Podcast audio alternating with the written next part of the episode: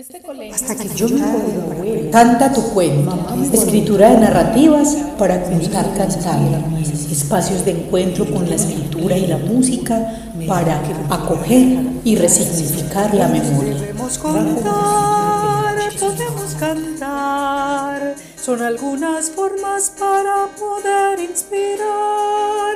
Escribe tu cuento, cuéntalo cantando, será otra manera en que podemos soñar. Hola, apreciados oyentes, yo soy Marjorie Arias Ruiz y les doy la bienvenida a un nuevo episodio de Canta tu cuento, escritura de narrativas para contarlas cantando, un programa radial educativo donde exploraremos la creación de textos y su musicalización para contar cómo hemos vivido el conflicto en Colombia desde diferentes visiones y experiencias con personas que desean por medio de sus escrituras y músicas contar parte de sus historias. Estamos con Julián Forero González, comunicador social periodista de la Universidad Pontificia Bolivariana de Bucaramanga, especialista en comunicación educativa y actual cursante de la maestría en comunicación educación de la cultura de la Universidad Minuto de Dios de Bogotá. Hola Julián, gracias por aceptar mi invitación. Cuéntenos quién es Julián, cómo llega la comunicación. Hola a todos los que nos escuchan en este nuevo capítulo de Canta tu cuento. Soy santanderiano, mm, ya profesional hace unos 10 años.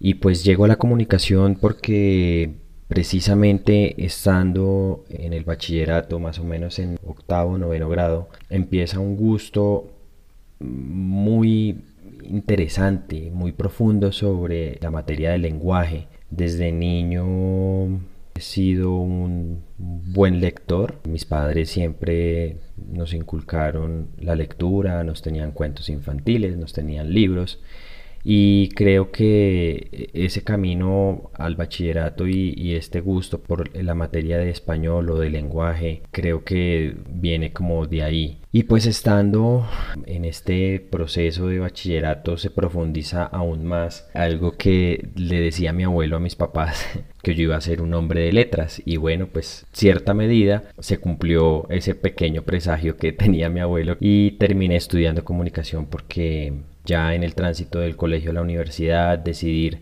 qué estudiar es muy difícil. Aún así, estudié electromecánica un semestre por equivocación, retomé el camino y pues afortunadamente estoy estudiando algo que me apasiona, que me encanta y que me hace muy feliz. Qué bueno Julián que de alguna manera los cuentos hayan tenido un poquito de culpa en que usted haya llegado donde está y a lo que ha estudiado.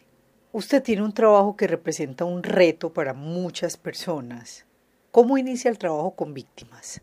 Bueno, este trabajo con víctimas del conflicto armado inicia en la universidad. Tuvimos la oportunidad de construir un noticiero precisamente para la conmemoración del 9 de abril del 2010, con pues, toda la orientación de los profesores y construido por los estudiantes. Eh, se convirtió como en un primer acercamiento, un noticiero que se ganó un premio Césares eh, de la Universidad de Manizales en el 2010. Digamos que siempre he sido como muy apasionado por los temas sociales. Llego de Bucaramanga a Bogotá en el 2012. Empiezo a tener como unos acercamientos muy pequeñitos en, la Secretaría de Educación del distrito, luego en el Ministerio de Educación y cuando llego a la unidad para las víctimas, eh, pues digamos que es como una meta cumplida, ¿no?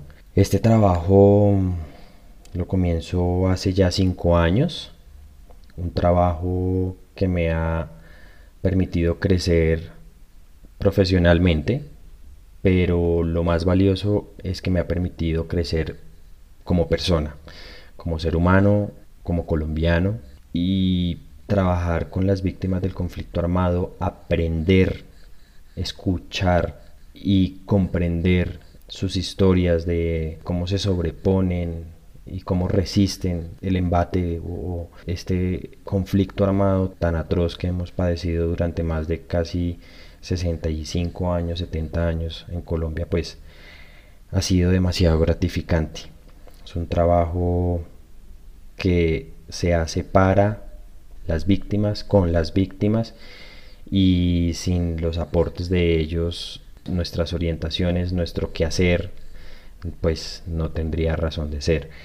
Inicio en una labor de una subdirección de reparación colectiva, de pensarse una reparación, de sanarse colectivamente en un país en donde es tan difícil pensarse en lo colectivo.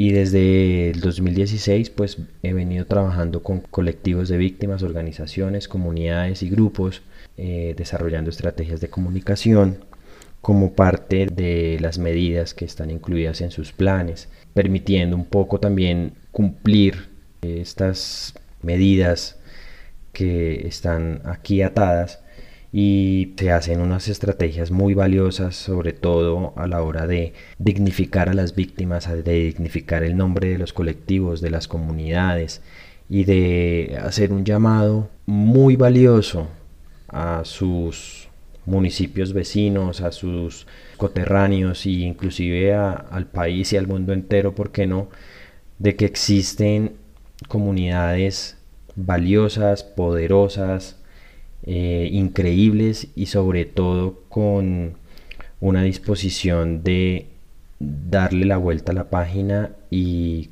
comenzar de nuevo. Pues ha tenido Julián un recorrido muy, muy interesante y sobre todo pues llegar a trabajar en la unidad de víctimas, además de complejo, debe ser también muy, muy bello, muy interesante el poder acercarse a ellos. Usted debe haber visto y escuchado muchísimas experiencias en su trabajo. ¿Qué lo ha marcado más? Uy, esta pregunta me la han hecho mucho compañeros del trabajo, familiares, mis papás, mis hermanas. Mm, amigos con los que tenemos grupos eh, de WhatsApp y dialogamos un poco sobre la vida, sobre la realidad social que nos reúne. Es muy difícil escoger una experiencia de todas las que he podido y tenido la fortuna y la oportunidad de escuchar, de compartir, de, de sentir. Todas y cada una son muy valiosas. Creería yo que la entrega, velación y entierro final de las víctimas de Bojayá en Chocó me ha marcado mucho. Estuve 12 días en Bojayá, en toda la preparatoria de la entrega de los cuerpos a las familias con las especificaciones técnico-científicas, luego una velación colectiva increíble con los usos y costumbres de sus comunidades, con alabados, con rezos, con, con toda la mística que poseen nuestras comunidades étnicas y pues un entierro marcado por la sanación, el dolor, el canto, el cierre de un ciclo tan largo para ellos, porque había algo muy importante para la comunidad de Bojayá y es que eh, dentro de sus costumbres ellos cuando muere un ser querido le hacen un novenario y le cantan, le hacen el funeral y lo entierran y le cantan alabados y, y le hacen pues todos esos rituales en el tiempo que es, ¿no?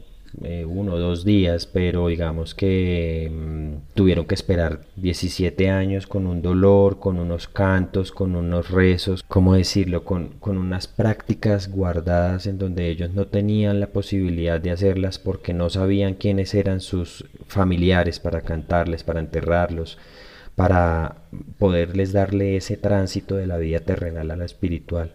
Creo que ese ha sido como la experiencia que que de las que más me han marcado. He conocido otro tipo de historias de mujeres eh, violentadas sexualmente, de la experiencia de estar también trabajando con la comunidad del Salado en el desarrollo de toda una estrategia de comunicación que les permite a ellos vender una imagen distinta a lo que es el Salado en el mundo inclusive. Una comunidad que se ha querido pensar una nueva forma de contarle al mundo que no son solo la masacre. Yo cuando empezamos a trabajar esta estrategia, yo les decía, si ustedes hacen la tarea y buscan en Google y ponen el salado, eh, les va a aparecer solo masacre. El salado para el mundo, para Colombia, es solo masacre. Entonces, en este trabajo de pensarse que la comunidad del salado es otras cosas, eh, es música, es memoria, es resistencia, es cultura, es comunicaciones, es una cosa bien linda y para no extenderme, muchas experiencias me han marcado, pero seguramente la de ya me ha dejado como una enseñanza de lo que es sanar en colectivo, de lo que es llorar, porque lloré, porque me achicopalé, porque me sentí triste. Pensaba que situaciones como estas nunca debieron haber pasado y que la gente nunca las debería vivir. Julián, si solo con escucharlo, pues se le empieza a uno como a aguar el ojo y empieza uno a sentir demasiadas cosas, cómo será viviéndolo y estando allí con ellos, este tipo de experiencias bellas de alguna manera, pero también tan duras a nivel personal en la vida de cada uno de ellos. Aunque sé que acercarse a las víctimas es fuerte, debe haber también historias muy bonitas. ¿Qué tipo de experiencias de este tipo recuerda más? Bueno, sí, totalmente. Los colectivos, las personas, los individuos víctimas del conflicto armado definitivamente son como dos caras, ¿no? Tienen una cara muy triste de dolor, de vivencias horrorosas que nunca jamás se deberían volver a repetir. Pero también estas experiencias han permitido desarrollar otras cosas, potencialidades, habilidades muy bonitas, muy inspiradoras y con muchos aprendizajes. Experiencias que recuerde, que me marcaron positivas. La de Ojaya es una experiencia positiva en mi vida, positiva para la sociedad, positiva como colombiano, como colombianos de pensarse en sanar en colectivo. Creería yo que esto de pensarse que el dolor no es solo individual, sino el dolor es colectivo, es bien interesante. Experiencias muy bonitas como conocer a una mujer increíble de una organización acá en Bogotá de mujeres afro que fueron víctimas de violencia de género, de violencia sexual, conocer su historia tan dura, una mujer que le pasaron como cinco hechos victimizantes, homicidio de su esposo, violación, eh, desplazamiento, bueno, infinidad, otras dos, tortura. Y wow, encontrarla, escuchar su historia de que no se podía levantar, de que no quería que interactuar con nadie, que los hombres le daban miedo y llegar y encontrar una mujer fuerte, decidida, amorosa, que te abraza, que te recoge en, sus palabras, te inspira en la forma como se piensan, desde lo colectivo, desde el cuidado de la una con la otra. Entonces creo que es una de las experiencias más bonitas que he tenido la oportunidad de vivir. Otra experiencia maravillosa, la del corregimiento del Sudán. Lo rodean muchos problemas eh, en el marco del narcotráfico. Es una comunidad que queda en un punto muy distante, cerca al municipio de Tiquicio, a una hora del municipio de Tiquicio.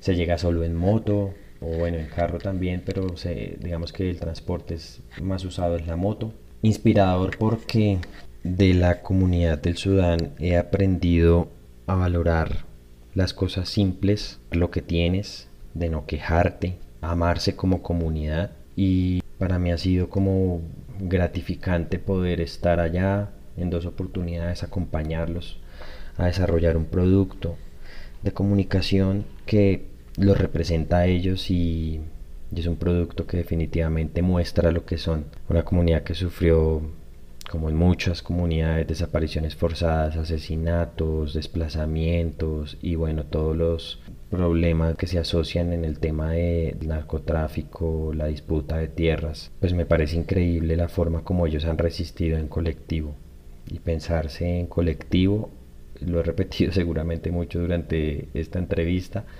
pero es una tarea pendiente en un país en donde está demasiado fracturado, no solo por la política, sino fracturado desde la época de la colonia, fracturaron nuestras comunidades indígenas, las comunidades afro que llegaron a habitar nuestro territorio, las comunidades campesinas que durante muchas generaciones nos han dado el alimento, y nos han fracturado como sociedad que vivimos en las ciudades, nos hemos encerrado en burbujas que a veces nos convierten en individualistas y pensarse en colectivo es una tarea pendiente, generar conciencia colectiva y memoria colectiva en un país tan herido como lo es Colombia, pues estas comunidades lo inspiran a uno. Otra experiencia linda, la de la vereda La Secreta, en Magdalena, se van todos desplazados, retornan todos y pues ahora son exportadores de café, de plátano, o sea, experiencias lindas es lo que hay, de víctimas individuales también, muchas, me podría quedar aquí muchas horas contándoles, pero son como de las más valiosas que he podido tener la oportunidad de, de vivir. Wow, Julián, qué cantidad de experiencias y de y de cosas que has compartido con las comunidades. Incluso estás mencionando sitios e historias que yo nunca había escuchado mencionar dentro de todo este trajinar de violencias y de, y de gente victimizada en el país. Qué cantidad de cosas, de verdad. Qué impresión todo lo que tenemos nosotros la capacidad de hacer y que son comunidades o colectivos que, que tienen una capacidad de perdonar, una capacidad de volver a construir y reconstruir sus espacios, su amor, su colectividad tantas cosas que podemos aprender de verdad de ellos. Bueno, qué mejor espacio para poner la canción del perdón de César López. Esta es la canción que canto para sanar las heridas que la vida trae. Esta es la canción que canto para perdonar pedir perdón y perdonarme. Bueno, Julián, y como siempre en este programa llegamos a esa parte donde hacemos los ejercicios que son como los objetivos que tenemos en Canta tu cuento y es poder mostrar que así no seamos cantantes, podemos cantar que podemos escribir, así no seamos escritores, para contar alguna de nuestras experiencias o para decir algo que queramos decir. Entonces, cuéntanos qué nos trajiste. El escrito nace de varias vivencias con víctimas del conflicto armado, en especial de eh, desaparición forzada, las historias de búsqueda, de amor, de ausencia, de entender un poco qué pasó, de buscar la verdad y de tratar de entender todo lo que les ocurrió y lo que le ocurrió a su familiar, pues fue como el motivo más grande de, escribir este texto. ¿Cuánto olvido puede acumular un alma que no recibe un adiós? Saliste con los sueños trepados en los hombros Cruzaste la puerta, me abrazaste, me diste un beso, me dijiste te veo pronto, te amo. Esa palabra aún vibra en mis oídos. La escucho. Todo el tiempo la escucho. Duermo para no escuchar tu voz y ahí está. Era un día de diciembre, dos meses desde que tu sombra se desvaneció al cerrar la puerta. Una llamada y una voz que al otro lado me decía que eras despojos. Tu cuerpo, ese delgado cuerpo volvió a la tierra y no estuve ahí. Una bala en tu cabeza cortó ese hilo que te conectaba a mí. Sigo buscando tu verdad, no la verdad de otros. Espero algún día encontrarla. Sigo firme gritando tu nombre. Tu ausencia se convirtió en mi vida. Hijo, pocos saben sobre el dolor de las ausencias, pero tú y yo lo convertimos en un lenguaje. Te siento, en la cama que dejaste sin tender, en la camisa de fútbol que quedó secándose en el sol, en el recuerdo del último abrazo, la última mirada, el último beso y el último te amo que me diste. El proceso de canto y composición de la canción, eh, que pues es el resultado de este texto, surge con el acompañamiento de Marjorie.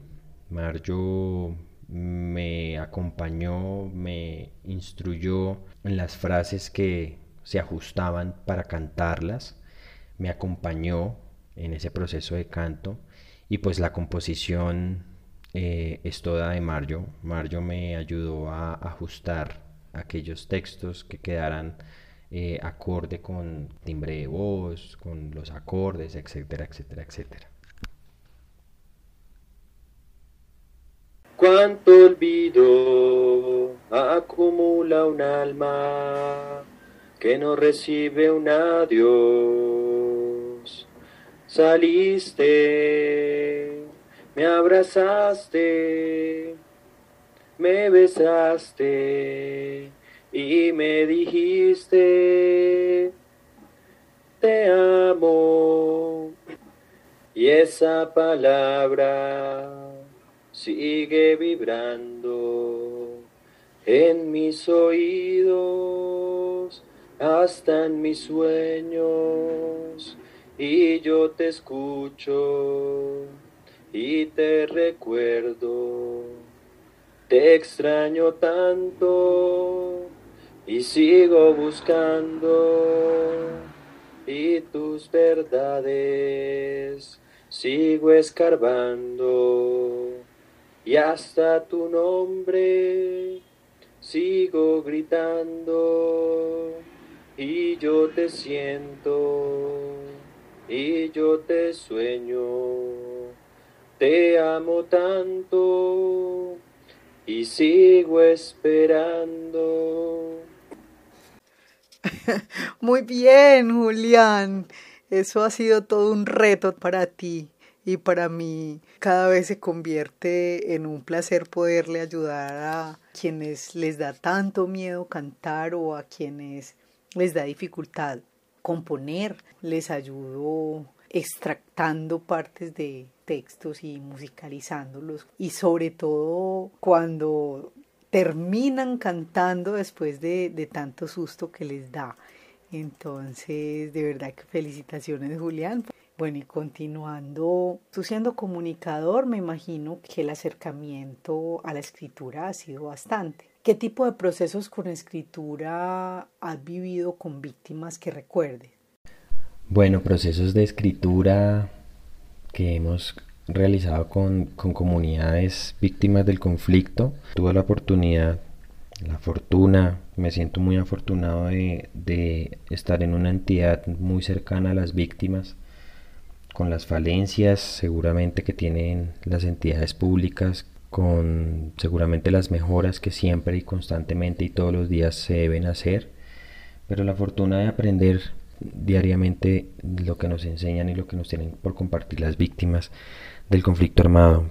Eh, estuve hace unos meses en un guía Chocó trabajando con un consejo comunitario en la construcción precisamente de una cartilla que ellos quieren que se llama eh, el mandato interétnico cocomaunguieño y bueno las personas que tienen la posibilidad de escribir, de narrar, de compartir sus historias basadas en la medicina tradicional, en la pesca, en la agricultura, en la cocina, en lo organizativo, es demasiado inspirador. Creería yo que escribir a veces uno cree que es solamente el proceso de tomar un bolígrafo y un papel o tomar el computador y teclear.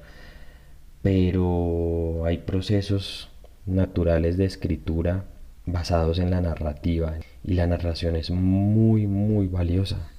Las víctimas son casi que expertas en el tema de narrar, porque su vida se ha convertido en eso, en narrar lo sucedido.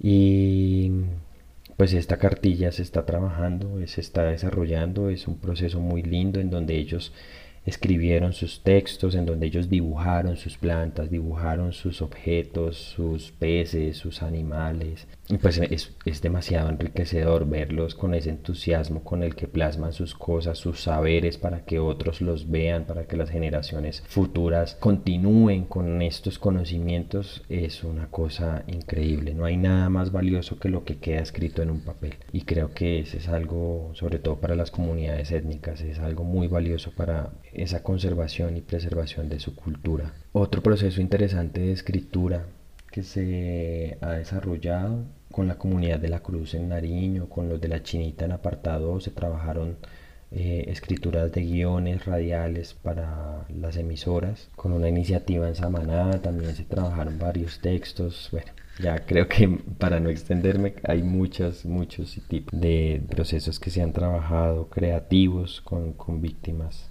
interesantes para poder escuchar tus experiencias, creo que tenemos que hacer como tres programas de Canta tu cuento, de todo lo que te ha tocado vivir. Claro, son muchos años que llevas trabajando en la unidad de víctimas y me imagino que has visto, hecho y escuchado demasiadas cosas, conocido demasiada gente. Bueno, y antes de la última pregunta, y ya que estamos hablando de escritura y de palabras, vámonos entonces con una palabra de Carlos Varela.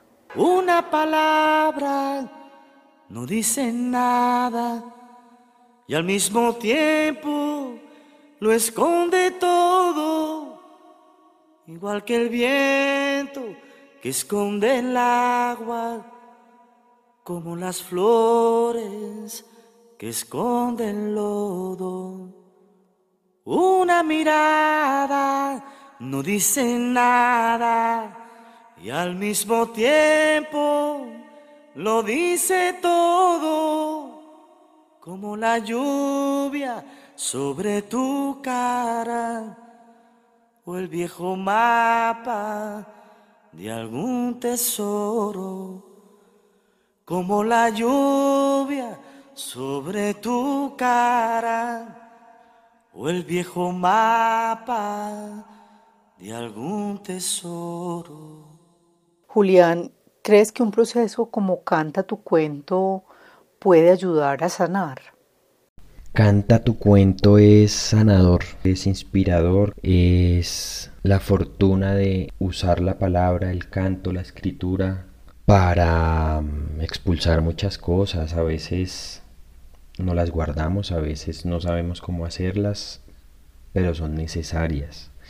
Y Canta tu cuento es un proyecto demasiado lindo creado por Marjorie, a quien agradezco esta invitación por compartir estas experiencias y que las otras personas que están al otro lado de, de este audio y de estos podcasts tengan la oportunidad de ser parte también de este proceso. ¿no? Lo decía antes, esto es un proceso colectivo muy lindo, en donde una persona entrevista a otra y la masifica para que otras personas tengan la posibilidad de escuchar historias de miles de personas, de cientos de personas, de decenas de personas. Canta tu cuento es, creería y podría afirmar lo que es una iniciativa que se hace necesaria y vuelvo y lo repito, nosotros somos un país enfermo, con muchas heridas y cantar, escribir, hablar, escuchar, son procesos que a veces nos cuesta mucho como colombianos y, y definitivamente Canta tu cuento me permitió contar historias, rememorarlas, que se me quiebre la voz y poder decir que Canta tu cuento es, es muy sanador.